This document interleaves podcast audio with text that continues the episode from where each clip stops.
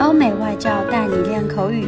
本节目由雅思官方合作机构英语同桌 FM 原创出品。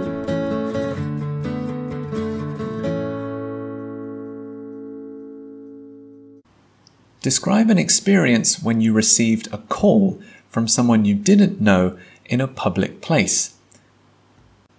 I haven't usually had many problems with phone calls from unknown numbers, but one time when I did get an unusual call was a few weeks ago while I was at the gym. At that time, I had just changed my phone number because I wanted to start a new contract with my service provider in order to upgrade and get a new smartphone. As a result, I'd been given a new number and I told all of my friends and I had updated all of my social media and banking apps as well, just to be safe. However, a few days into my contract, uh, I was at the gym because I always listen to music while I'm working out, and I remember my phone started ringing and I didn't recognize the number. I stopped what I was doing and answered the phone.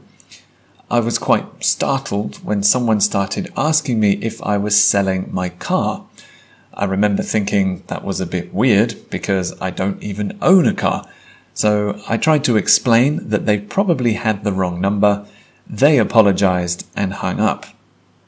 A few minutes later, though, the same person called back. They obviously just tried the same number again and hoped it would somehow be different. Looking back, I guess I'd taken over someone else's number when I got a new contract. And even though I tried to explain, the person on the phone seemed frustrated and confused and eventually hung up again. I haven't heard from him since, so next time if I see an unknown caller, I'll probably just ignore it because I don't want to deal with that hassle again.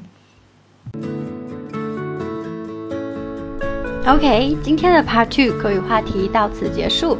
想要免费获取五到八月雅思口语完整题库和口语素材的小伙伴，可以关注我们微信公众号“英语同桌”， 回复关键词“口语题库”就可以啦。